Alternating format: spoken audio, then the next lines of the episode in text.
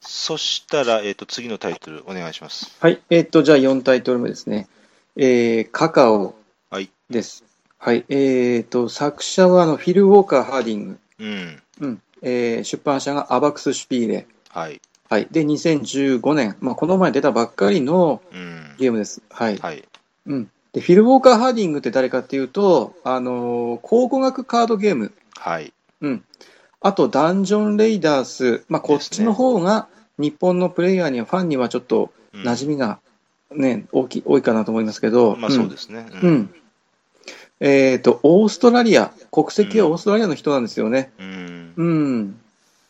で、佳作と言っていいぐらい、そんなには、あの、ゲームを発表してきてはいませんけど、うん。うん、まあ僕これであの、考古学カードゲームもダンジョンレイダースもまあ、やって、カカオでこれ3タイトル目の、どれも、外れがなくて、うん。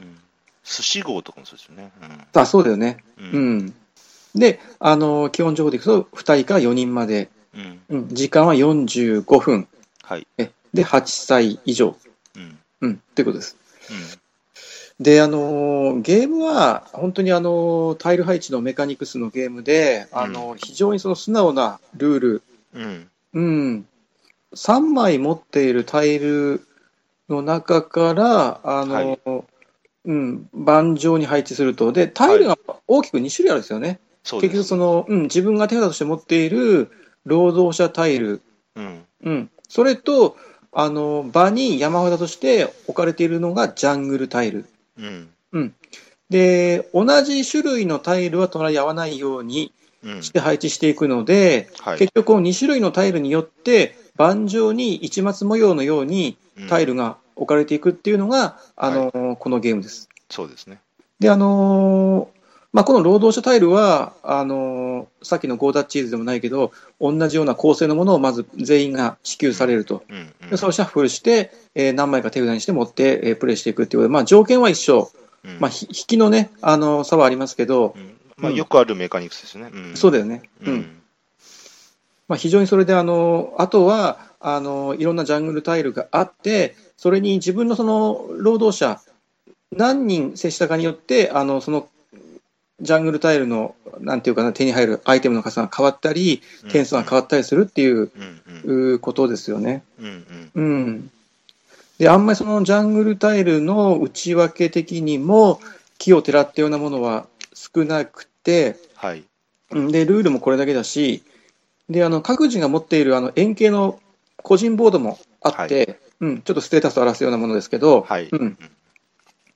まあ、それもそんなにあのファットなもんじゃなくて、あうの、ん全体的にあの非常にその素直で、うん、ストレートで、うん。うん、テキストもない、はい。でしっかり理解しやすくても間口は広い、広いんだけども、ジレンマはしっかりあって、うん。で本当にその経験豊富なフリーク、ゲームゲーマーでもあの判断に悩むこと必至の、うんおーよくできたゲームだなっていうのが、あの僕の第一印象ですね。はい。うん。うん本当にその60分で終わる最近のそのピュアユーロの中では、うんあのー出色の出来じゃないかなっていううんのを感じました。うん。うんあんまり僕ね、あの、個人的にタイル配置ってそんなに好きじゃないんだけど、メカニクス的に。ああ、はうい。ん、今まであんまりそんな好きなゲームってなかったけど、これは良かったですよね。うん。ううんん。うんうんうんタイルを置いて、それはでい、えっと、効果を発動して、まあ、その効果の発動が、えっと、例えば、カカオを、カカオ畑から2個収穫して、で、ここに売りますよっていうのは、まあ、それがうん自分だけであれば、それはいいんだけれども、まあ、得てして、あの、他人と絡む、他人そうにも影響を及ぼすことになりますよね。あそうだね。そのタイル配置って結局、そこら辺の、うん。えっと、結局他人にも、えっと、いろいろ利益が及ぶ、そこでそこの損得感情で、うん、どこが一番いいだろうかっていう、そこが、そこがうん強烈なジレンマがあって、うんうんうんうんうでっん。ていうところですよね。うんうん。ジャングルタイルはオープンになってるのはその2枚なんですよね。うんで。その2枚からまあ選ぶっていうのも、あのーこれぐらいがちょうどいいかなっていう、あんまりあると、だからその他人のデメリット、あ他人のメリットとあと自分のメリットと天秤にかけたときに、ちょっとね、難しくなりすぎるんだよね、カードうんカードが多すぎると。だ2枚ぐらいなら、まあ、そういうとこちょっと考えていくのに、ちょうどいいかなっていうバランス的にもね。うんうん、だってかいうら最の初最初聞いて第一巻は、あ、にうん2枚かってちょ、ちょっと少なく感じたんですけど、うんうんでもまあまあ、やってみると、うん、あの腑に落ちるバランスではありましたね。う、ん、このカカオが目指しているその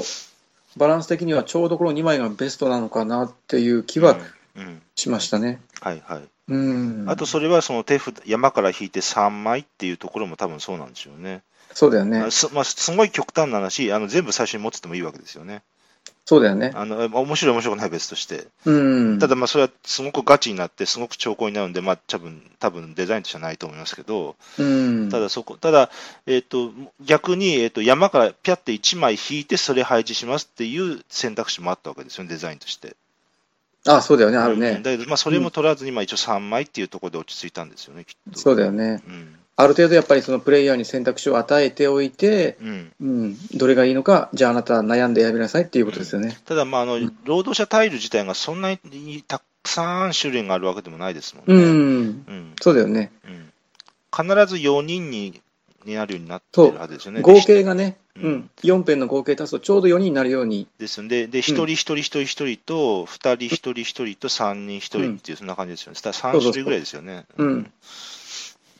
あの辺の塩梅もうんよくできてるようね。ん結構だからあの、フィルオーカー・ハーディングってその辺、繊細にあのしっかりとデザインできる人なんだろうなっていう。うんううんん。だか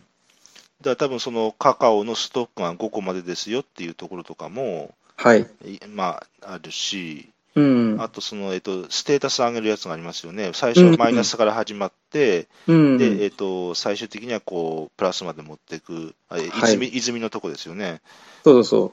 うで、うんあれも、えっと、数字の開きを見ると、まず、そう。はい。えっと、ニュートラルなゼロのところまでは、えっと、最初、最初は幅が広くって、は要。するに1個ステータスを上げるごとに、えっと、まあ、実質プラス点として幅が広いんだけど、えっとはいゼロに近づくにつれて、だんだんそのプラスの幅は狭くなっていくんだけれども、そのゼロからもうちょっとステータスを上げていくと、だんだんだんだんまた広がっていくと。そうそうそうあそこも、そう。うん。ね、あの、えっと、バランスとして面白いそうとこですよね。んそうそううんだから中途半端にちょっと上げるぐらいなら上げちゃえよって話ですね。そう。そうそう。それが一番多分いいんだろうね。うん。うん。あるいはその、一番美味しいところだけやって、もうそこでやめておくか、うん、他に、うん他の方にね、はい力を注ぐか。うんう。ん最初のその0点とか、プラス点ちょっとのところまでが一つのそのブレーキポイントっていうかね、そこまでガンガンガンって上がっていく感じで、うんそこからあんまり、こう、また少しずつこう伸びていくっていう感じの点数の伸び方するよね。そうですね。うん、うん、で、ちゃんと、えっ、と、ストック、カカオのストックが5個っていうリミットがあるんで、で、うんそうなると、えっ、と、その他人にカカオを収穫しますっていう時にも、えっ、と、えその時に、えっ、と、他人のカカオのストックの状況をこう見るっていう機会ができるわけですよね。はい。そこで他人の盤面まで見るっていう一応、えっ、と、インタラクションもできるし。なるほどうん。なるほど、なるほどでね。すよね。うん。あとちょうどそこのストックがマックス5なんで、もう2金でも売らざるを得ないっていう、うんまあ状況もあり得ると。そうですよきねれば4金で売りたいけど、うんまあ、それを待ってて腐らせるぐらいっていうか、まあね、ゲーム最後まで売れないぐらいなら、うん2金でも売った方がいいので、残ったカカオしょうがないですもんね。そタイブレイクぐらいですもんね。う、そう、タイブレイク。うん。うん。この辺もなかなかね、本当にその、いろんな数値がこうやって考えてみると、実際かなりつく繊細に作られているんじゃないかなっていう気はしますよね。うん。うん、結構考古学カードゲームなんかは割とそういう数字の、あの、細かいバランスがよくできてい印象があるんだけど、うんで、やってて、やっぱ個人的にそ、個人的に想起したのは、えっと、はいディルクヘンのカラット、えまあ、庭師の、あはええっと、庭師の枝ですよね。うんあのうん。で、あれも、えっと、一抹模様のねそうねあれも一抹模様で、えっと、一応、あれも必ず、えっと、自分だけに何か影響を及ぼすには絶対できてなくて、まあ、あれは、えっと、得得点エリアをマジョリティで取るっていうやつですけれども、あれも一応置いたらうん必ず、えっと他人にも何らかの、えっと影響が及ぶようになってて、そのそこで生まれるあの強烈なジレンマがあって、うん、あれをちょっと思い出したっっていうのが一個と、うんあ、と、カカオの要素としては、えーっとうん太陽石がありますよね。はい。で、太陽石は取っといて、まあ、うんえっと、あれ、使わんかったら、確か1枚1点やったと思うんですけど、うん。えーっと、使うと何ができますかっていうと、一応、体力に乗っけられますよと。はい。ですよね。ここが、はい。えーっと、で、個人的に思うのは、こういうタイルを配置してきますよっていうゲームにおいて、そういう上に乗っけるっていう、えーっと、うん。要するに、えーと縦軸、横軸っていう2次元で考えたところに、そのうん乗っけることもいいですよっていう3次元の、えー、とところまで、そういう要素を加える、加えないって結構な分岐点だなってうん、勝手に思ってるんですよね。うん。で、カカオはあの、なるほで、カカオはあの乗っけられるっていうふうにしたんだっていうのをちょっと思ってて、ただ、太陽石を使えるタイミングっていうのは、本当にゲームも終盤で、あ尽きてからですよね。そうそうそううんそう。だからあのね、憎いんですよ。あの、本当にその太陽石っていうメカニクスが、アイデアが、本当にそのゲーム終盤での逆転のチャンスを自然にこう作ってるんですよね。もうあの、ジャングルタイルの山も爆弾もなくなってから太陽石が使えるようになると。はい、そうです。そうですで、それまでにあの自分が、ね、置いといたあの布石というか、まあ、あの置いといたタイルの上にしか置けないんだけど、そのタイミングで、いよいよその太陽石の出番で、上書きして、さらにその労働者のタイルがアクティブになるっていうね、あのタイミングでこうできるっていうのは、そのゲームの収束に向かって、ぐっとこうね、山場ができる感じがあって、それもちょっとこのカカオに対するあの評価ポイントなんですよね。うん、確かにあのその上に乗っけるっていう要素を加える、加えないって結構な、か勝手な思いですけど、けちょっと勇気がいったんか悩んだ、もしかしたら悩んだりしたんかなっていう思いもちょっとあるんですよね。だだうんそういう乗っけるっていうのをなしにしたしたっていう、したでデザインになると思うんですよね。うんなるでよね。で、うんえっと、上に乗っけるっていうのは、まあ、乗っかったら多分、えっと、4方向の効果が一気にババババってなるわけだから、うん、結構そこって、えっと、使い方によってはクリティカルですよね。そうそうそうう。ん、で、うんたただ、まあえーと、フィル・ハーディングの舵取りとしては、えーとうん本当に最後の最後で使える、ちょっと使えますよっていうところで収めたんだなっていうのを思ったんですよね。うんうんうんもっと言えば、えーと、もっと早い段階から乗っけられるっていうデザインにもしようと思えばできるわけですよね。うんうんだけど、まあ、そこそそこだとかなりゲーマー、ゲーゲーマーズゲーム寄りになるかもしれないし、まあ、そこは取らなかったと。うんうんうん、ていうとこちょろっとそうすると、やっぱね、またあの思考思考時間も長くなっちゃうというか、うんそういうところもあるかもしれないし、うんうん、もうここで最後で限られたあの判断の中から選ばせるっていう感じで、うんうん、で、あれ、えっと、自分のタイルの上にしか乗っけられないですよね。そうそうそうんで、そこは、えああ、そこはなんか優しいなってちょっと思ったんですよねう、。そうだよね。うんデザイン、あの、なんか、下手すると、ももしかしたら違うデザインによっては、えっと、うん関係なく上に他人のタイルの上に乗っけられますよっていうふうにも、うんそういう方向性もあったと思うんですけど、それはなかったですね。うんうんうんなんかあの本当にだからこういうふうに検証していくと、プレイしてみると、本当にストレスなく楽しく遊べるうん普通によくできた、あ最近のいいゲームだなと思うんだけど、実はそこかしこにデザイナーのいろんなその工夫がさりげなく散りばめられてるね。うんううーんん。これぐらいのボリュームのうん。ちょうどいい感じ、うんなんかうん個人的には本当あの、なんやろな、えっと、オレゴンとか空中庭園とか、あれぐらいのボリュームをちょっと思い出したんですけど、ああ、なるほど。そのそれぐらいのこのボードゲーム、えっと、ゲームしたなって感じるちょうどいいこのボリュームうのん作品として、カカオはうん。非常に自分の中ではヒットしましたね。で、そうあですのねこれは全然、あのそういう、これ、推薦リストでしたっけ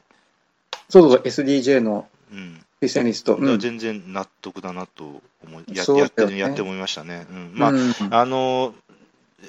本当に最適解ぐーって考えで当然タイルがどんどん増えるんであの、まあうかんそれはカルカンソンヌもそうやけども、えっとう単純に通りがどんどんどんどん多くなるんで置く場所の通りがでそれ考えていくと、まあ、ちょっとダウンタイムは長くなるかもしらんけれども、うん。ただ、まあ、それはそれをもってちょっと欠点とは言えないぐらいあの面白かったですね、うんうん。ちゃんとエリアエリアマジョリティの要素もありますよね、あの一番多くあの多多かった、要するにミープルで接してたそう人そうそうに何点っていうね。うんうん。あの点数もまあバカにならないよね。ですよね。そうそうそう。うんそのバランスを崩す程度じゃなくて、本当にあの適正な点数だと思うし、その辺も。うんうんう、んちなみにこれはアートワーク担当した人があのクラウス・シュテファンっていう人で、うんえー、と代表作は「ラチッタ」ラチッタって結構古いゲームですねコスモスのねですうよんやってたよすごいアートワークもねいいんですようんこのボックスアートがねまたね、うん、結構あの年季の入ってるデザイナーですねアーティストの人ですね、あなんかすごいたくさん、うすごいんですね。あ今見てる見てるんですか、うんうん、うんサイは投げられたアメリゴ、うんうんアーティファクト、アーサーを、バリ、うんあなんかすごいですね。結構じゃあ売れっ子です ね。うん、名前覚えておいた方がいいかもしれないなんね。かクラウス・シュテファン。ページで15ページまでありますよ。 あ、本当に。すごい。うん。そのび白蓮とかあります。うん。で、あの、まあこれ、うんうん箱の、これ、あれですね、わあと、やっぱびっくりしたのはミープ、ミープルスペースがちゃんとあるってことですね。ああ、はいはい。あの、中敷きのね、そうそうそう中箱ね。はいはいはい。あれしっかりしてるよ ね。うん。ピタッと収まるもんね。いやー、あれはもうここ、うんあれは間違いませんね。誰、あれは間違誰も間違いない。うんうんうんうんあのーちょっと思ったのが、うん、そんなにその斬新じゃない。うん、うん。斬新じゃないっていううーの、い斬新じゃない、ないんだけど、うん、このゲームでしかできない面白さっていうか、うん。だからああのしっかり確立されてるなっていう、そういう意味でのクラシック性があるなっていうことで、う、ううんんん、うん。うん、なんかその、美味しい水の、美味しい水っていうのかな、その澄んだ空気っていうのかな、そういうなんかあの、うん、うんし主張しすぎないうんけれども、あの常になんていうかあの、安心できる、ほっとできるっていうか、うん、うん。うん、そういう印象ですね、僕の中で。うん、うんうん、こうなんかそうですねこうぐっと尖ったなんかとんがったものが、まあ、あるわけでもなないけれどもってとこはい、うんうんそうだよね。うん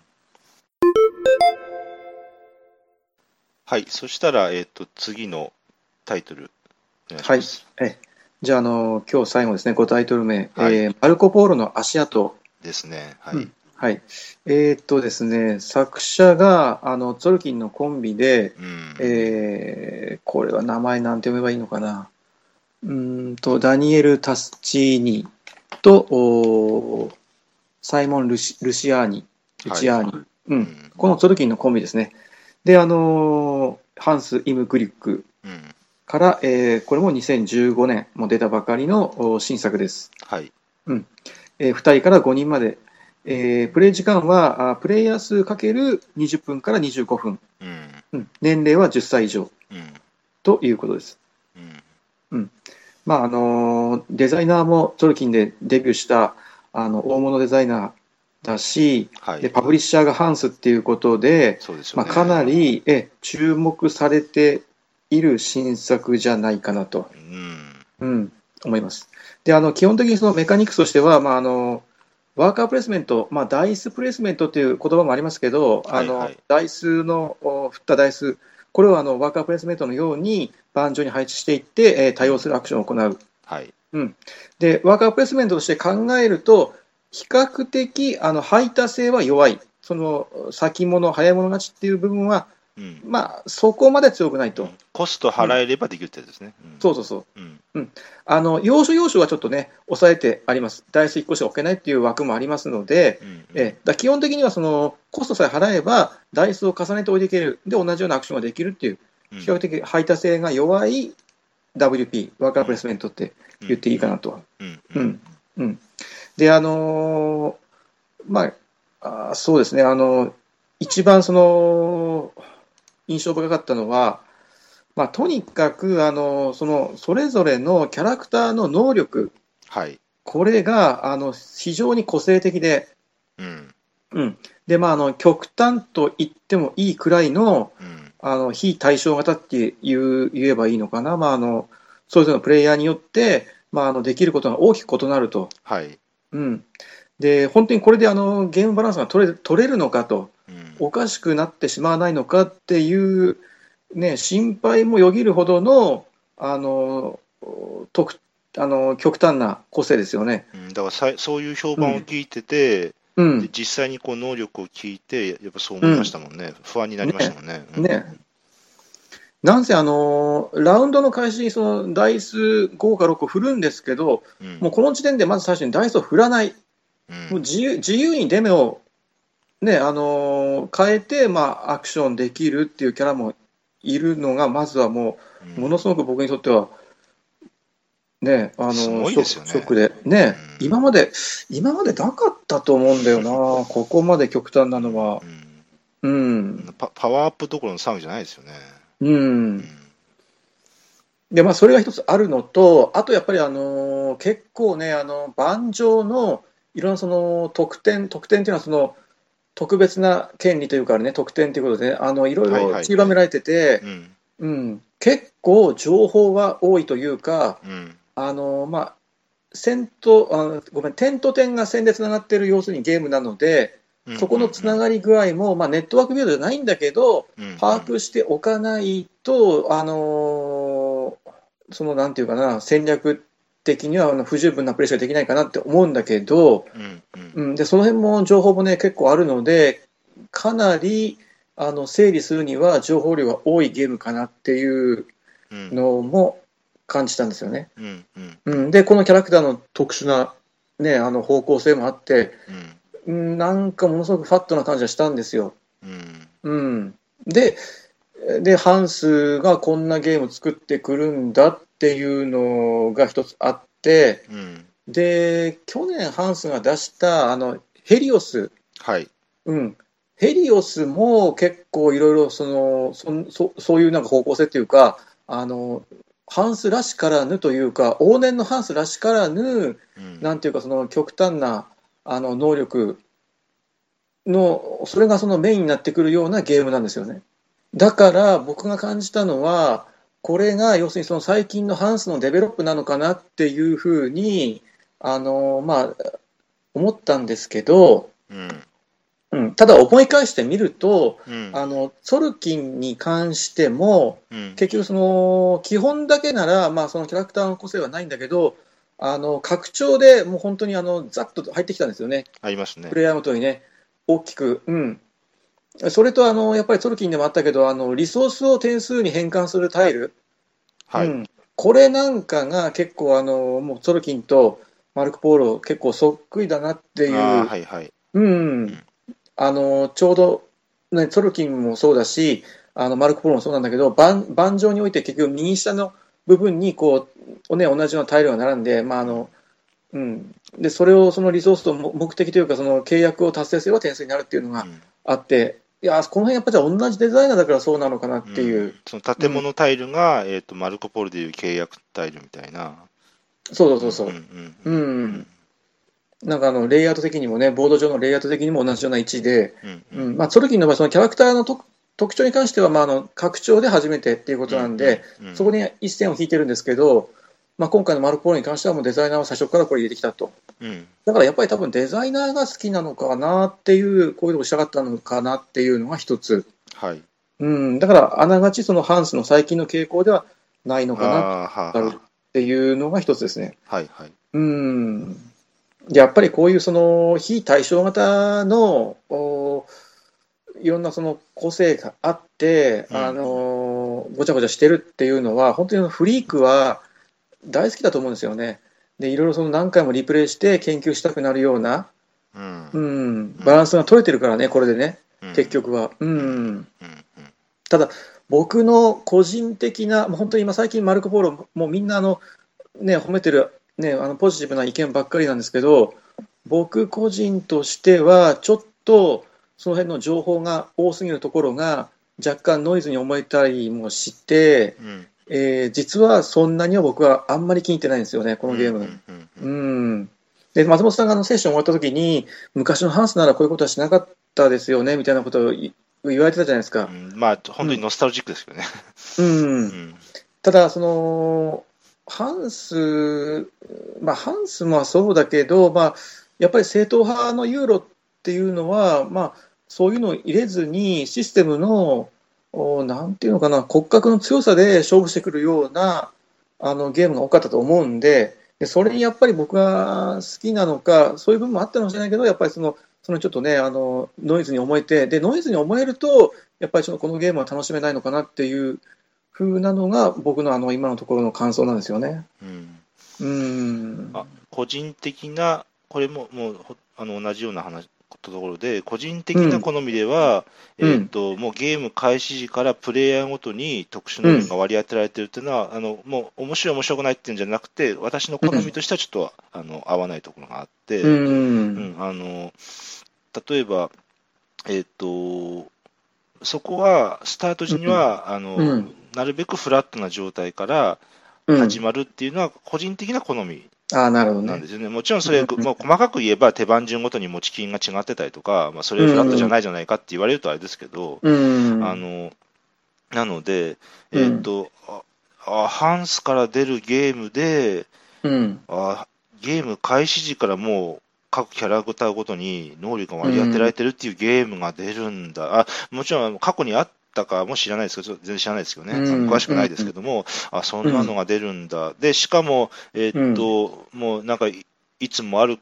毎度おなじみのように、えーっとうんそれぞれに、えー指令指令カードみたいなのが、はい。えーっと目的カードそうね。目的カードが割り当うんててで、これは D スターファーもそうでしたよね。うん。で、えーっと、あそうなんだっていうのがあありましたようんね。だからまあそれを、それを昔がいいっていう、えーっと、なんか、ノスタルジーだって言われればそれまでなんですけど、うえーっとん。まあえーっとゲボードゲームが変化してるんだから、えーっとか変わらな変わらないっていうためには変わり続けなきゃいけないんで、えーっとうんうんうんうんうんだからまあそれをうーこうやってこうやって変わっていくのかなっていう思いもありながら、ただ、うんそう例えば、えーっと例えば特殊能力のタイルが、えー場にこう並べられていて、うん。で例えば、なんやろな、た例えばもう今今思いつくあれですけ適当なんですけど、手番順で、えーっとうん不利な人から順番にこうタイルを取っていって、こううんそのラウンドごとでこうその特殊能力をまあ一時的に獲得しますよみたいな、まあ、そんなんやったらまだ、えーっとなんかユーロ、 まだ、うんうんあまあ、そんなの、あまあえーっと、ケベックとかもそんなんちょっとありましたけど、うえーっとん。まあ要するに一時的に獲得、早い者勝ちで獲得して、でまたラウンド終わったら全部大量戻してみたいな、うんそんなんだとまだまだなんか、あうんうんっていう感じもするんですけど、うんそっか、最初から決まってるんだ。で、まあ多分、えっ、と、その能力、その能力ごとに、そまあこれはテラミスティカとかもそうですけど、要するにこの、うんこういう能力だから、こういう方向でいけばあなた点伸びますよっていう、まあ、ことでもあるわけですよね。うん。うん。だから、えっ、と、多分ハトさんの、えっ、と、この間のセッションのやと、えっ、と、勝手に指令タイルが降って,、降ってくるんで、えうん。っと指令タイルをこう、指令タイルを取るっていう、その分のアクションは、えっといらないわけだから、まあ、指令タイルをこなすっていう、まあ、経路が、まあはいまあ、目の前に提示されてるわけですよね。うん。で、まあ、それをやって、でそれがそれをもって楽だ、親切だって言えばそうなんだけど、うん。であと、えーちょっと取り留めもないですけど、えっと D スターファーの時に感じたのは、うえー、んとあの D スターファーは、えー例えばあの宝箱宝箱はまだいいとしても、た紫の宝箱を2個取って、あの特うんあのえー、と高級的なあのカードありますよねうん。あので、あれも結構な能力としては結構ピーキーですよね、あのもう配置コスト無視でいいですよとか、移動コそうスだトよね移動コスト無視でいいですよとか、うんちょっと、きうんもう多分最初聞いたら、え、すちょっと強力すぎない、それみたいな、うんあありますよね。ああいう結構ル、ルールのね、基本的な根幹に関わってくそうそうそうなんですよる能力だもんね。根幹を無視していいみたいな、うんでうん D スタッファーもあの能力カードと、それから最初に配られる3種類の、えっとうん指令カードがなくても、うん一応ゲームには、ゲームにはとして遊びはするんですよね、あの面白いは面白くないは別ですよ、あのはいバランス取れてる、取れてないは別として、うんだから、えっとそういう骨幹のあの非常にミニマリスティックな、えっとうんもうミープルが置くとこが3個、4個しかないというエリアマジョリティのあのカツカツなところに、そういううんちょっとピーキーなカードと指令カードをこう、え後から、えっと私の印象だと後から付け足し付け足してできましたみたいな、うんえなんていうんだろううんあの、えっとなんていうんやろうな、こう。思いっきりつなぎ目が見えてるっていうイメージなんですよね、うんうんうんうんあのデザインとして、あのなんか、うんえ、これ、あの、釘もボルトも使ってなくて、これすごいですね、この柱は。継ぎ目もなしでみたいなのじゃなくて、あの、うんうんああるメインのシステムがあって、そこにこうボボルトとナットで、これとこれを、うんあのシステムとしてガチャッとつけましたみたいななるほど。印象があって、あまあそれでいい悪いとか、面白い面白くないって言ってるんじゃないんですよ、なんですけど、うんうんでそれはマルコ・ポーロも感じていて、あマルコ・ポーロも、うんえーとえー特殊能力と、それからあのしあの建物の指令カードがなくっても、まあ、うん一応ゲームには、ゲームとしてはなってるわけですよね。うんうんううんんあうんうんの多分それだとすごいカツカツで、まあ、ちょっと、うんあの面白い、面白くないは別として、うでんそこに特殊能力ってものをガチャってくっつけて、でそれから、うんあとあのこことここに得たしたら何点ですよっていう、まあ、毎度おなじみの指令カードをガチャってくっつけてると。うんで、まあ、これがちょっと最近のハンス、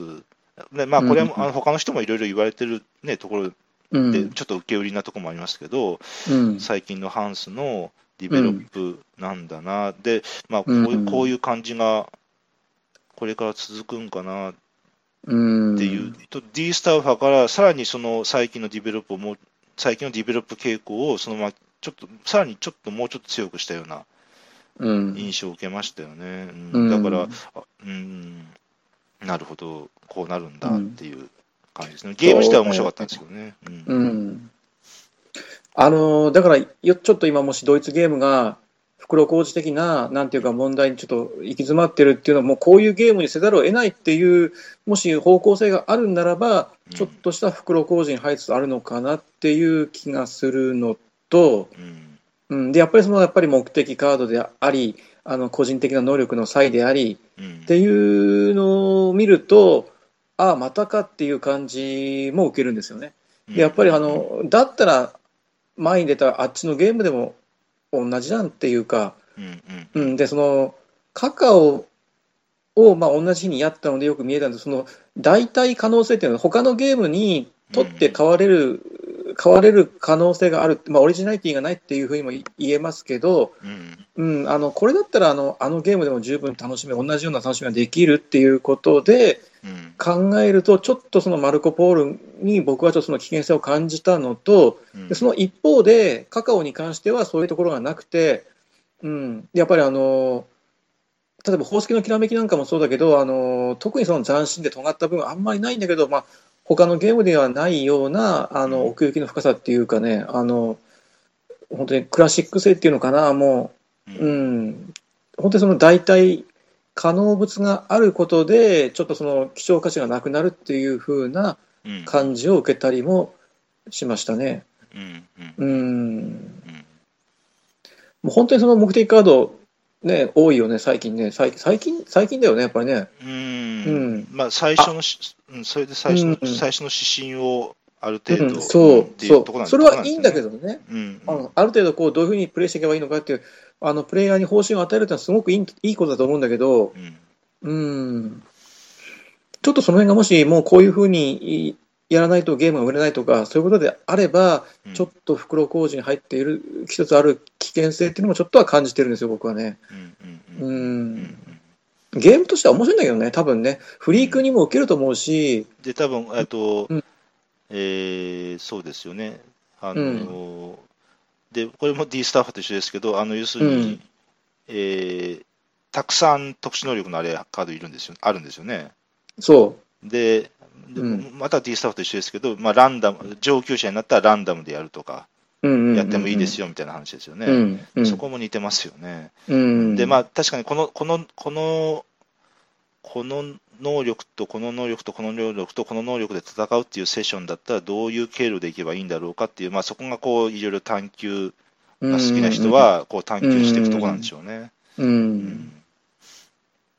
結構でもね、ここまであのいろんな非対称で個性的なのを作るっていうのは、まあ、デザイナーとしては、まあ、大きなそのリスクを背負って、本当にそのよくジャンプしたなというか、とうん飛んだなっていう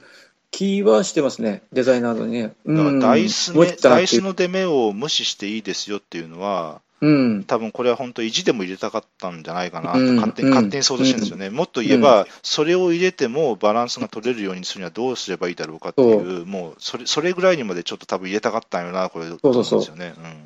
あの最初に聞いた時のショックは大きかったんだけど、実際にやってみると、そこまで強くないのかなっていう気がしてて。うんうん、だからこれやっぱりで、少なくとも、うん少なくともえーとうんここのここの方この方針で得点取ってくださいよっていうのは、ちょっと見つけなきゃいけないですよね、そうだよね。ダイスの出目が。あううんんそう、だからある程度、だから最初にある程度戦い方っていうか、それはだんだん決まってくるっていうのはあるんだよね。うんうん。だからそれがあの提示されてるわけではないから、それは自分で見つけなさいよって感じですよね。ううんあのん。資源が勝手に降ってくるって人は、まあ、資源がたくさん埋まるんで、うまんあ、それで、それで、えーと指令あのー指令カードじゃないや、えー契約対応をどんどんやっていけばういいん。んだろうけれど、うん。なかなかその辺ね、あの、いろいろ考えさせられるゲームですよね。うんまあ、それがこのハンスっていうね、本当にそのドイツの、ドイツゲームの両親と言ってもいいような、もう本当にその、長い歴史もあるし、うん実績もあるパブリッシャーが出てきたっていうのはう、んあの、ちょっとした驚きではあるありますね。うんうん。でやっぱり変わってきてる、まあ、だからやっぱロシアンレイロードが出た時も、ちょっとやっぱり、うちょっと驚きありましうん。うん。せんでした。ううんんうん僕でもロシアンレードに関しては、本当にそのいい意味での現代的なあ戦そうです略ね。を感じうてんはいて、はいはいうんん、これは袋小路ではないなっていう、うんまだ可能性がさらに広がったなっていううんポジティブな印象はあったんだけどうんうね、んうんちょっとヘリオスなんかは、ちょっと、うん、これちょっとデベロップ失敗してるんじゃないかみたいな印象はあったんだけどうね、うんん確かにヘリオスは、あハンこれ、これハンスかっていうのは、まあ、そ率直な印象でありましたよねう、。うんうんうんまあ、まあまあ、面白いゲームなんだけどね、あれもね、うんなかなかまね、あちそょうでっすねとね、うん、うん、ハンスで、こういう長時間もいいんですけど、D スターファーもロシアンレイルロードも、まあ、これもすごい長時間ですけど、うん、ハンスでその45分とか60分ぐらいって、なんか最近出ましたっけそうですね。なんか、わわただあるんだけど、私が忘れてただけかな。なんうか、んなんかないないような勝手な印象があって、うん、その例えばもう本当オレゴンとか象徴やと思うんですけど、うん、あのちょちょうどいいあの感じ、 60 60分ぐらいの、うん、うん、あの感じのうん、ハンスのラインナップも楽しみだなっていうのはちょっと思うんですよね。うん、まあその辺もねあのいいゲーム多いんで、うんまあ60分以内に収束するハンスタイトルも期待したいですよね。うんですうよね。ん、ううんん、ちょっとそこはああの私勝手に安心と信頼のハンスって言ってるんで、うん、本当にドイツゲームでなくてはならないパブリッシャーなんで、あのどういうゲーム出すかっていうのは自然とうんあの注目されるし、今後の一つの方向性にもなるんで、ドイツゲーム全体のね、うんうんうん、それぐらいちょっと影響力のあるパブリッシャーだと思うんで、うんうん、やっぱりいろいろ考えさせられるところは多いですよねそう。ですね。うんハンザ・ハンザテウトニカのシュテディングで D スタッファー、それで、えっと、うん、ソルキンのコンビでマルコ・ポーロってことで、うまんあ、ちょっとそういう流れも、またちょっとあるのかなっうんていう,、っていう勝手な想像もしながら、うん、うん、なるほどね。うんはい、そしたら最後にあのお互いのちょっとゲーム会、また告知をさせていただいて締めようかなと思うんですけれど、はい、じゃあ、八頭さんからお願いできますか。はいはいはい、えっ、と、じゃあね、えー6月のエチボなんですけど、まあ、前回と、ね告知したように、28日のうん日曜日、うんはい午前9時から、えー午後9時半ぐらいまで、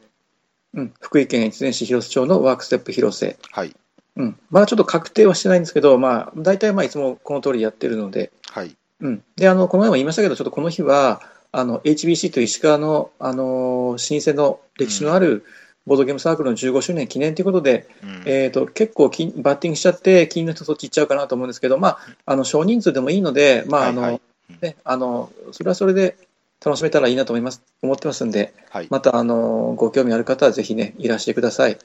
お待ちしております。はいはい、えーっと、6月の金沢万有クラブは6月の20日土曜日はいです。はい場所は変わらず IT ビジネスプラザ武蔵5階の研修室さんで、えーっと参加費500円5回、えー5月の時の会場と一緒です。であ、えーっと、ちょっと、えー最初の枕の話ともあれなんですけど、5月の時に、うんえーっと、延べ40名ぐらい来ていただいて、はい、ちょっと椅子が足りなくなるっていうような状況にもなりました。で、はい、えーとえー今回も同じ場所ですので、ええー基本的には事前にあのおなるべくううん参加表明をしていただいて、うんでえー、ともし本当に万が一、場合によっては、えー、とちょっと今、えー、と椅子がもう椅子がテーブルはまあどうでもなるんですけど、椅子がないっていうのはなんともどうにもしようがないので、うえー、んとちょっと椅子がないので、ちょっともうすいませんっていうことになるやもしれませんので、そこだけちょっとご了承いただければなとうん思います。そのそういうためにも、やっぱりなるべくあの事前に参加表明していただけると、主催としては助かるという感じそうですかね。で、まあ、もっと言えば、えっと、な何時頃来ますとかいう話ですよね。で、えっと、まあ、参加表明した人以外は入れませんっていうふうにはしないつもりではいるんですけど、うんうん今、完全予約制ではないっていうことですようんね。うんそうですね、ううんはい。っていうので、6月は考えてますので、お願いします。はい。はい、はいはい、そんな感じわけで、えっと、はいハトさんに紹介していただきました。はい、。次回は、えっと、私の番ってことですね。はい。そうですね。はい。はい。わかりましうた。んじゃあ、えっ、と、わかりました。じゃあ、えっ、と、今日はありがとうございました。はい、どうもありがとうございました。どうあもりがとうご失礼ざしいまましした。はい、失礼た。しはい、ます。どうも。はい。